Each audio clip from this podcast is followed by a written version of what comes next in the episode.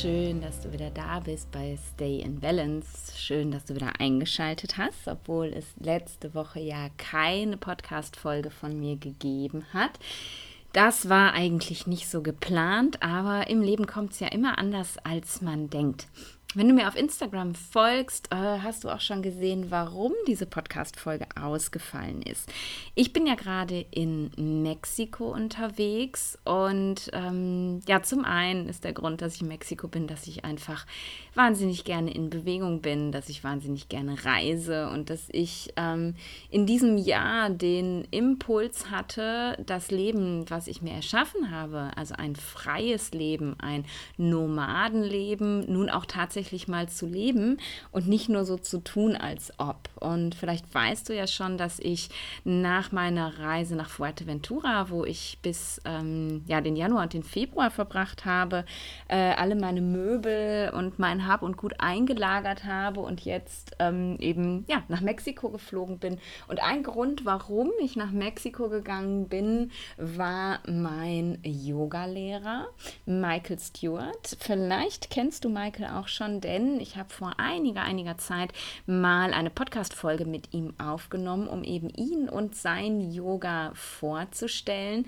Und die verlinke ich dir mal in den Show Notes. Da kannst du noch mal reinhören, wenn du dich fragst, wer ist eigentlich dieser Michael Stewart.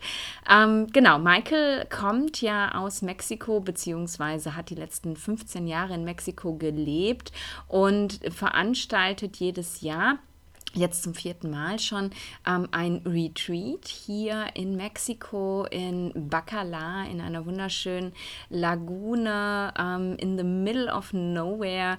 Und dieses Jahr, eben weil ich mir dieses Nomadenleben ermöglicht habe, war es für mich auch das erste Mal, wo ich es möglich machen konnte, nach Mexiko zu kommen und bei diesem Retreat dabei zu sein. Es war mir ganz, ganz wichtig, zum einen eben wegen Michael, wegen des Retreats, Retreats, aber auch wegen meiner Kula, meiner spirituellen Familie, denn ja, ein großer Anteil kommt natürlich auch aus Mexiko wegen Michael. Und äh, einige von denen hatte ich seit zwei Jahren nicht mehr gesehen, andere kannte ich tatsächlich nur über online und wollte ja nach so langer Zeit ähm, diese Menschen endlich mal sehen oder auch wiedersehen. Und darum zog es mich natürlich magisch nach Mexiko so wunderschön wie diese Lagune in the middle of nowhere auch ist, äh, so schlecht war natürlich dort das Internet und deswegen habe ich es nicht geschafft, diese Podcast-Folge oder hätte ich es nicht geschafft, diese Podcast-Folge hochzuladen. Das ist mir relativ schnell klar geworden, äh, nachdem ich schon kaum es geschafft habe, Stories auf Instagram hochzuladen und habe mich dann am Ende entschlossen, ja, einfach mal Sendepause zu machen wirklich auch mal ganz bewusst Sendepause zu machen. Ich habe dann nach ein paar Tagen auch nicht mehr versucht, auf Instagram aktiv zu sein, ähm, sondern einfach mal wirklich nur da zu sein, nur in dem Retreat zu sein und ähm, all das, was mir da geboten wurde und die Community, alles einfach mal nur zu genießen.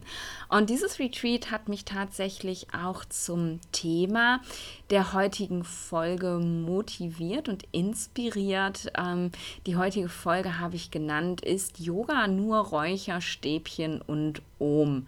Auf dieses Vorurteil treffe ich tatsächlich ja immer noch sehr, sehr häufig, wobei schon viel seltener als zu meinen Zeiten, als ich angefangen habe, Yoga zu praktizieren, was jetzt boah, 13, 14 Jahre her ist. Ähm, damals, ja, war das, kam das aus dieser ganz verstaubten ESO-Ecke und keiner hat wirklich kapiert, was ich denn da eigentlich tue. Und dann hatte Yoga so langsam ähm, den, ja, sind den den Weg gefunden, irgendwie doch in die Akzeptanz der Menschen, aber eher aus seiner sportlichen Sicht. Ah, Yoga ist super für die Gelenke und mit Yoga wird man ganz flexibel. Und mittlerweile ist es eben auch so, dass nicht nur dieser rein körperliche Anteil von Yoga, ähm, sondern auch alles, was so dahinter steckt, immer mehr und mehr auch gesehen und akzeptiert wird. Aber trotzdem, ähm, ja, stoße ich immer wieder auf Fragen, die so ähnlich sind wie ist Yoga Yoga nicht nur Räucherstäbchen und Ohm.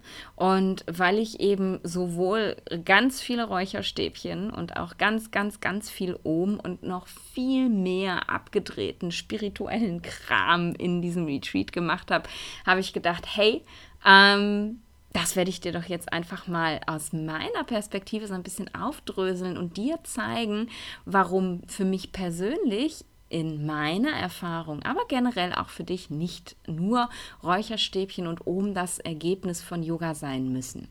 Und das ist ähm, mein Ziel heute. Und was ich damit bezwecken will, ist natürlich, dich selbst ja auch so ein bisschen vielleicht auf deinen Yoga-Weg zu bringen, wenn du ihn nicht schon lange für dich gefunden hast, oder vielleicht auch zu, zu motivieren, deinen Yoga-Weg noch ein bisschen zu vertiefen, wenn Yoga für dich im Moment nur eine rein körperliche Praxis ist.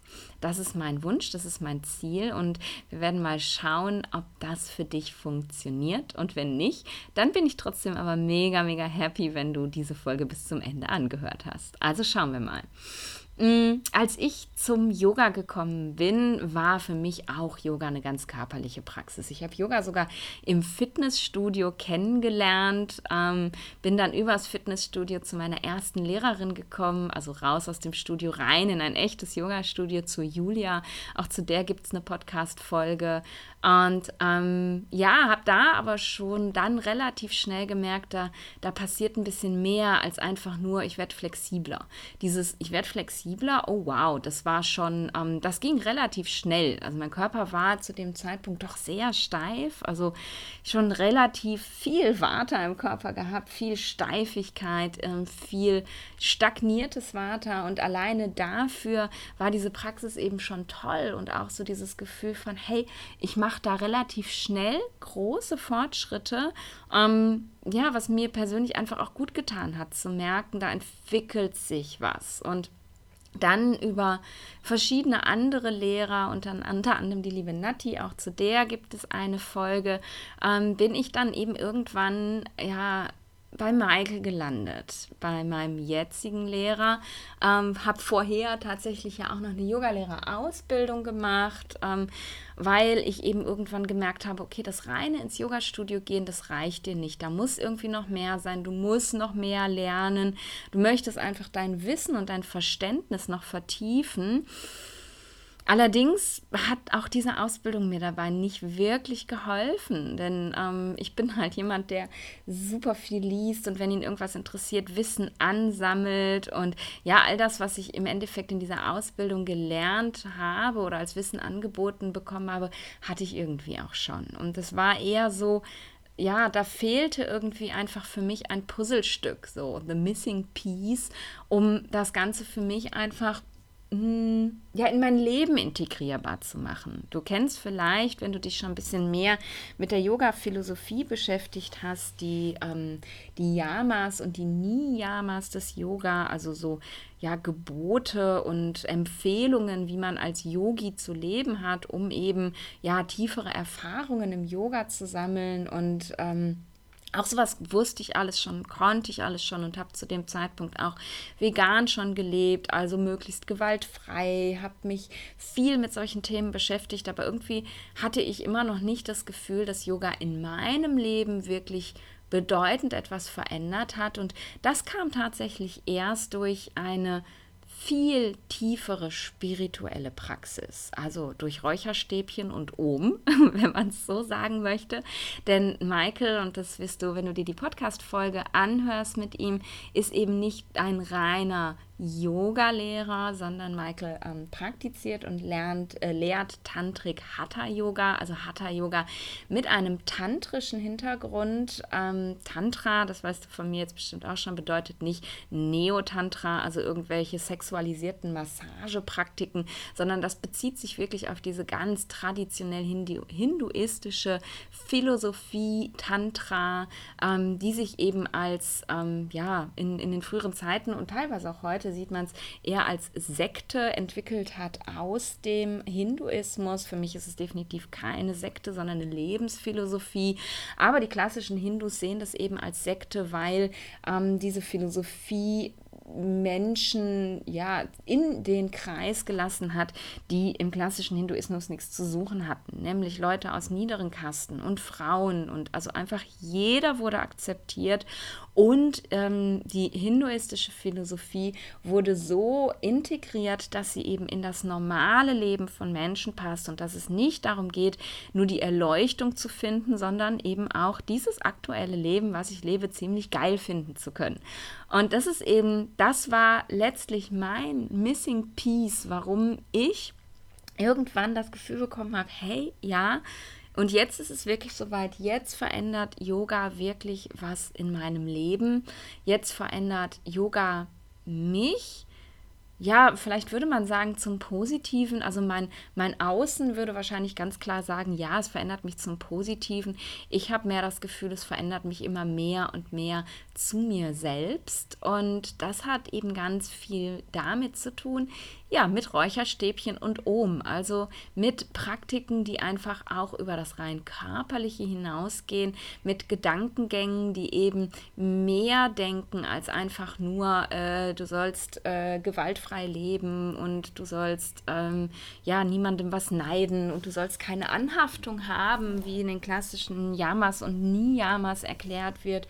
Ähm, sondern eben wirklich, wie, wie kann ich es lernen, dieses mir aktuell geschenkte Leben, in diesem mir aktuell geschenkten Körper, ja, ja um es jetzt mal mit meinen Worten zu sagen, so hart zu feiern, wie es irgendwie geht ähm, und eben aber auch den Schmerz, den dieses Leben mit sich bringt, so gut es geht anzunehmen und mit ihm zu leben und zu arbeiten. Und das meine Yoga-Praxis und alles, was dazugehört an spirituellem Shishi, wie zum Beispiel Bhakti-Yoga, also eben die, die Hingabe, das Chanten von Mantren, ähm, was wir zum Beispiel sehr häufig machen, was ich heute Abend auch machen werde wieder, ist Kirtan, also in einer Gruppe gemeinsam zu, zu singen, Mantren zu singen, aber eben auch das Rezitieren von Mantren, das Abhalten von Pujas, also von, ja, von, von Gottesdiensten, würde man im Westen wahrscheinlich sagen, eben als Hingabe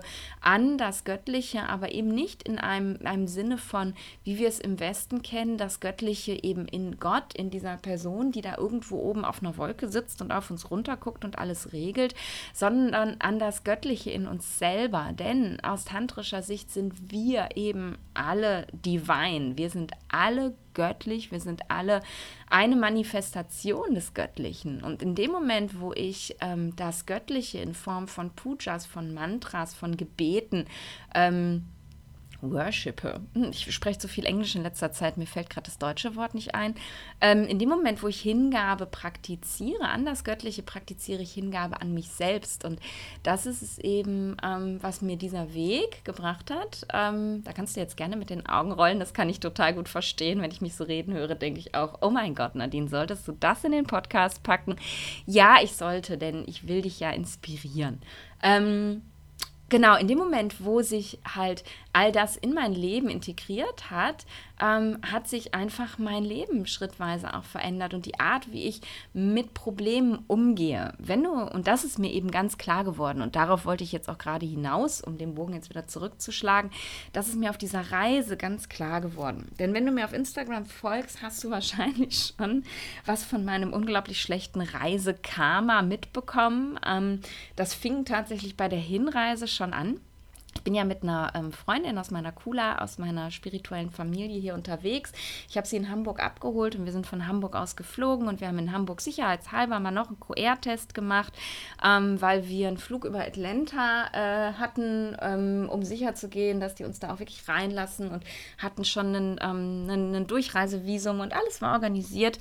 Und dann stiegen wir in Amsterdam aus dem Flieger aus und wollten den, äh, in den Flieger nach Atlanta und dann äh, äh, haben wir gecheckt und das Ergebnis des, PC, äh, des, des ähm, Corona-Tests war nicht da.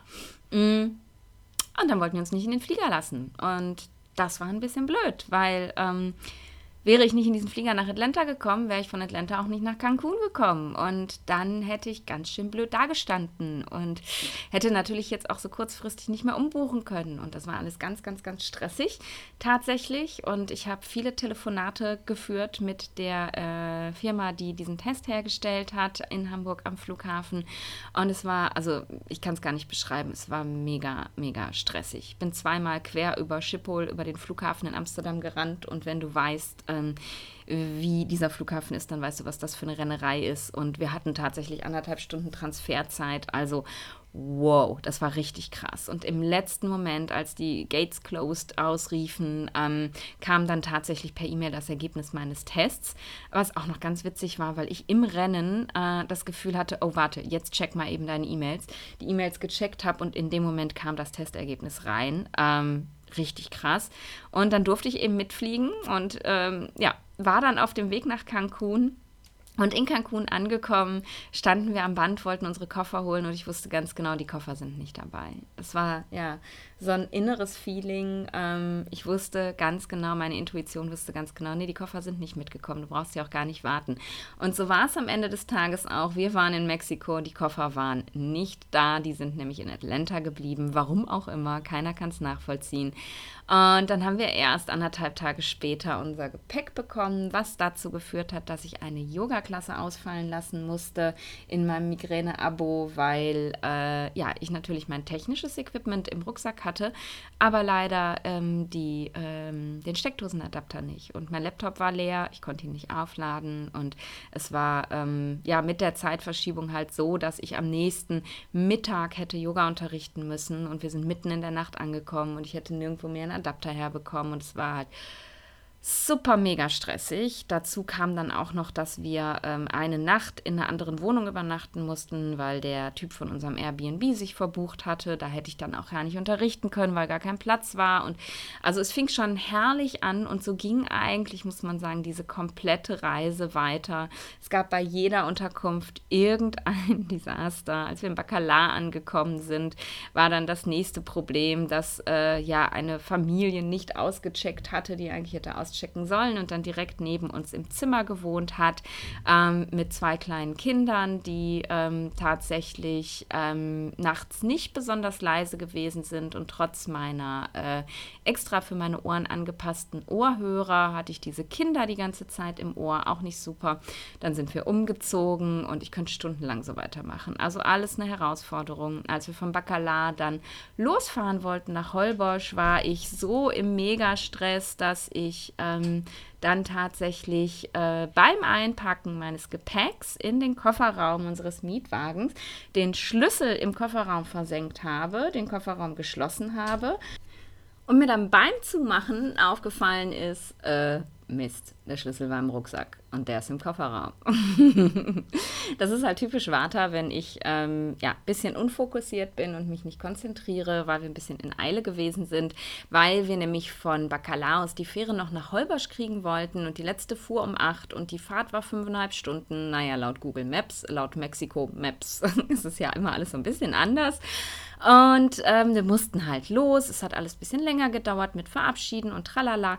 Und dann war ich ein bisschen kopflos und zack war der Schlüssel dann im Kofferraum. Und dann haben erstmal die Jungs ähm, ja, von der Lagune versucht, das Auto aufzuknacken. Und ich dachte, das wird schon funktionieren. Wir sind ja hier in Mexiko.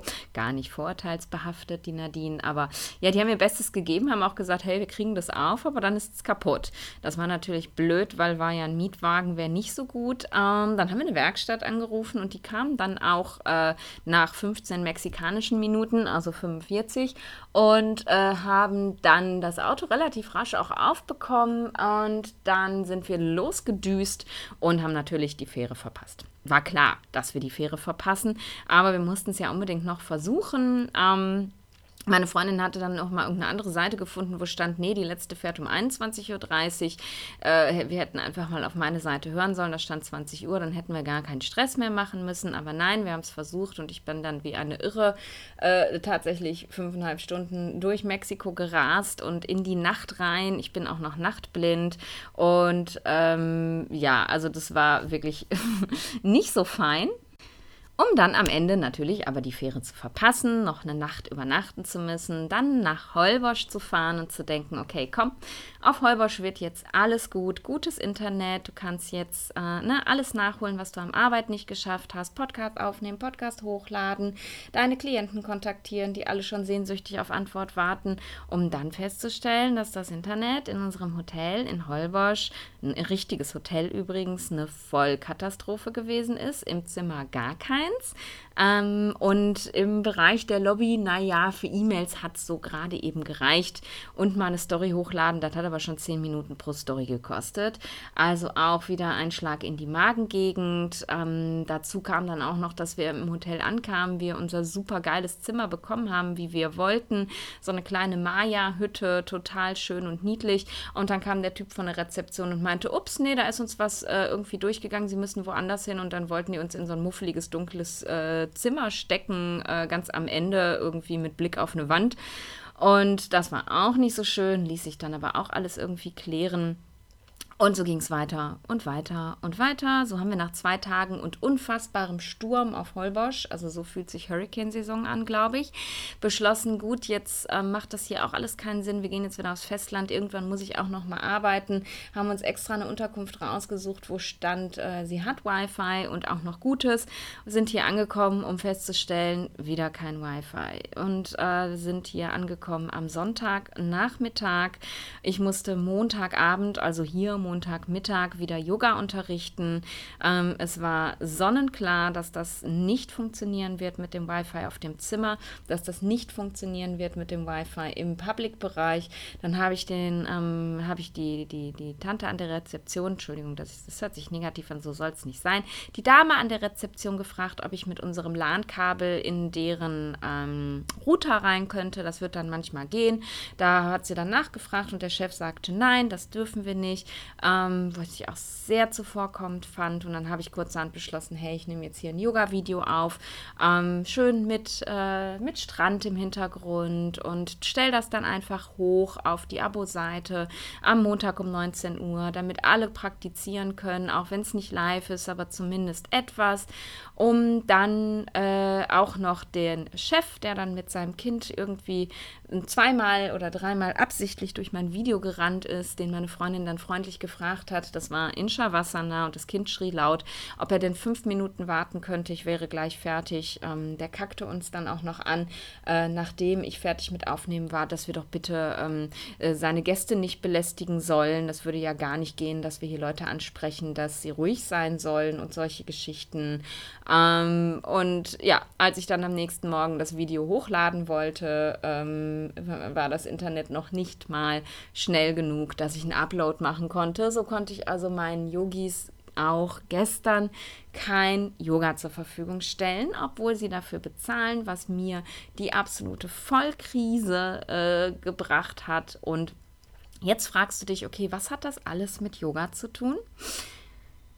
Ich sag dir, was das alles mit Yoga zu tun hat. Und falls mein Mann sich äh, diesen Podcast anhört, hallo Dennis, äh, wird er das definitiv bestätigen können. Denn früher wäre ich schon bei Die Koffer sind weg vollständig eskaliert. Ich glaube, ich hätte wahrscheinlich schon ähm, mit großer Wahrscheinlichkeit wirst du nicht im Flieger Atl nach Atlanta sitzen. Ähm, die absolute Vollkrise bekommen, hätte angefangen zu weinen, hätte mich auf dem Boden zusammengerollt und hätte gar nichts mehr gemacht. Was nicht der Fall gewesen ist. Und wenn du jetzt dieses ganze, ja, wir nennen es die ganze Zeit liebevoll schlechtes Reisekarma zusammensammelst, ne, und geh das nochmal durch, was uns so alles passiert ist. Und ich habe äh, jetzt wirklich die Kurzfassung gemacht. Es war noch viel, viel mehr.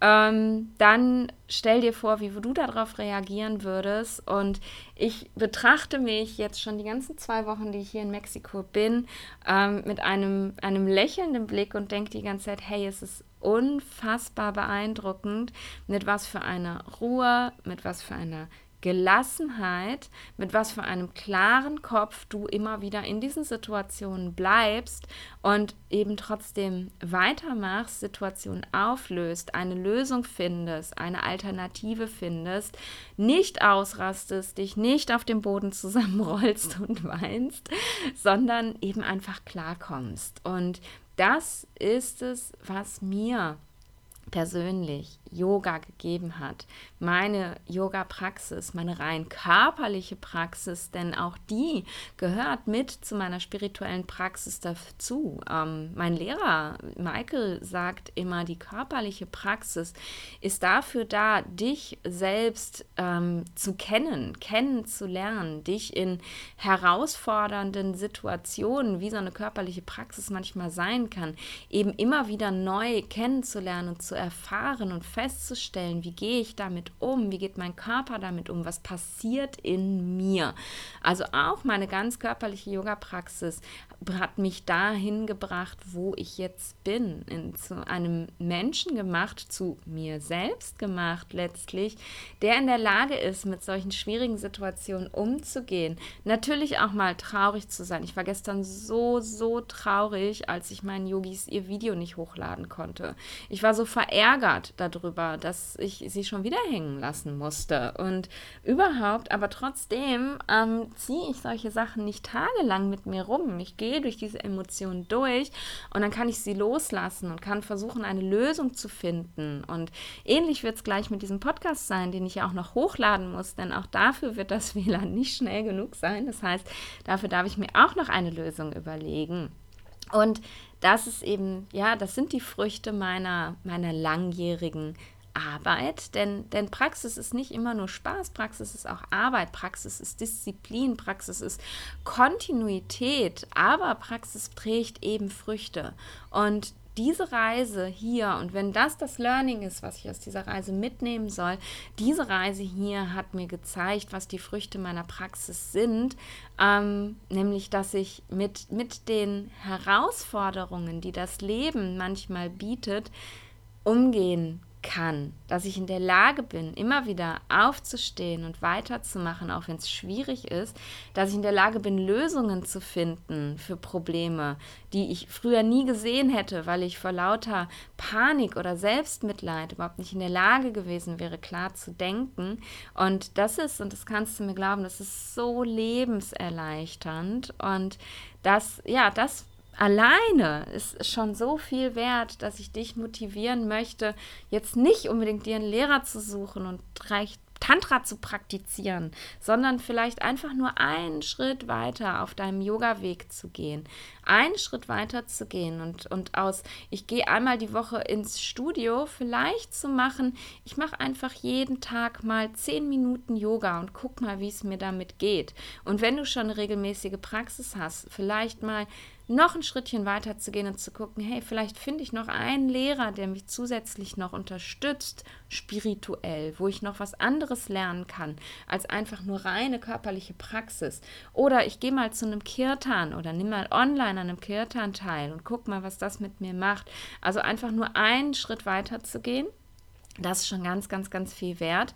Und dann wollte ich dir natürlich, und das ist ja dann eben der ayurvedische Teil an mir, auch noch mitgeben, dass Yoga eben auch nicht nur Räucherstäbchen und Ohm ist, denn die Yoga-Praxis ist eben auch eine Praxis, mit der man, wenn wir jetzt wieder auf das ganz Körperliche zurückgehen, auch auf die Doshas eine Wirkung ähm, hat, auf die Doshas einwirkt. Und da ja, möchte ich dich eben auch dann zu motivieren, zu inspirieren. Wenn du eine Praxis hast, die eher diese körperliche Wirkung nicht zulässt. Also wenn du viel Vinyasa-Yoga machst zum Beispiel oder sowas wie Power-Yoga oder Bikram-Yoga, ähm, dir mal die Erlaubnis zu erteilen, eine, eine, eine körperliche Praxis zu machen, die dir viel mehr die Möglichkeit gibt, das auch zu spüren, was die Effekte deiner Praxis sind, was die Effekte deiner Asanas sind. Denn in so einer, so einer Praxis wie Vinyasa kann eine Asana nie so ausgeführt werden, dass sie wirklich ihre, ihre volle Wirkung entfalten kann und sie kann vor allem nie so lange gehalten gehalten werden, dass sie ihre volle Wirkung entfalten kann. Und deswegen möchte ich dich motivieren, vielleicht mal eine, eine Stunde zu nehmen, irgendwo, wo jemand ganz klassisches Hatha-Yoga unterrichtet und dir mal den Raum zu geben, in jede Asana, also jede Körperposition, die du machst, mal wirklich reinzuspüren und mal zu erleben, was passiert mit meinem Körper eigentlich dabei. Ne? Wird mir warm, wird mir kalt, ähm, was, was spüre ich? beruhigt sie mich oder, oder gibt sie mir mehr Energie? Denn, denn wie gesagt, jeder Asana hat eine Wirkung auf die Doshas und so kannst du eben auch mit der für dich passenden Yoga-Praxis Dysbalancen reduzieren. Aber das funktioniert halt nicht mit Vinyasa-Yoga, äh, einatmen, ausatmen, einatmen, ausatmen in einer Geschwindigkeit, wo kaum jemand nachkommt, ähm, sondern das passiert eben nur mit einer Praxis, die eben gut gewählt ist, wo sich ein Lehrer auch Gedanken drüber gemacht hat und die dir eben den Raum bietet, auch so zu praktizieren, dass du die Zeit hast, die Wirkung auch zu spüren und dass die Wirkung auch Zeit hat, sich zu entfalten.